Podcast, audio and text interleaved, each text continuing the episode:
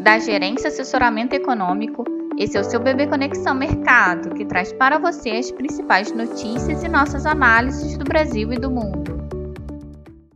Segunda-feira, 25 de julho de 2022, eu sou Eli Francis e vou dar um panorama sobre os, os principais mercados. No exterior, a agenda de hoje é fraca, contando apenas com o índice de atividade do Fed de Chicago, que sai às 9h30. Por outro lado, o restante da semana ganha importância nos Estados Unidos, com os investidores aguardando a decisão do FONC na quarta-feira, o PIB do segundo trimestre na quinta e o PCE no fechamento da semana, na sexta-feira. A retórica de que a desaceleração da economia pode amenizar a agressividade do Fed ajuda a sustentar um clima de recuperação dos ativos no exterior.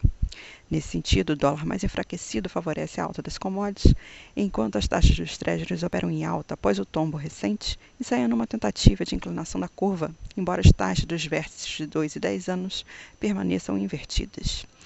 O hiato de notícias e indicadores relevantes ao longo do dia deve sustentar um movimento moderadamente positivo no exterior ao longo da sessão, embora alguma volatilidade possa ocorrer. Vale destacar, entretanto, que o cenário de hoje pode ser apenas de um movimento de recuperação técnica, que pode perder força à medida que nos aproximemos da decisão do FONC na quarta-feira. Em suma, esperamos um dólar mais enfraquecido frente às principais moedas e divisas emergentes, taxa dos treasuries em alta, bolsas em alta e commodities em alta. No Brasil, os ativos devem seguir sensíveis ao panorama global, com os investidores em compasso de espera pela decisão do FONC e a entrevista de Powell na próxima quarta-feira. No fronte interno, as incertezas presentes no cenário permanecem como um vetor de volatilidade para os negócios.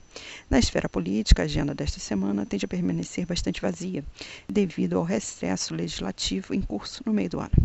Assim, alinhado ao exterior, esperamos a continuidade de uma dinâmica volátil, com a possibilidade de alguma recuperação técnica na sessão, com o Ibovespa se valorizando em sintonia com as bolsas externas e commodities, o dólar enfraquecido frente ao real, na esteira das demais moedas emergentes e a curva de juros podendo agregar prêmios de risco, refletindo a alta do petróleo e da taxa dos treasuries, além da continuidade das preocupações inflacionárias, fiscais e políticas na esfera doméstica.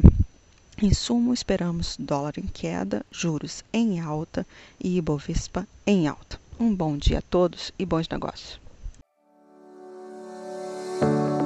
Por fim, Lembramos que essas informações refletem somente expectativas e por isso a instituição não se responsabiliza por eventuais perdas financeiras.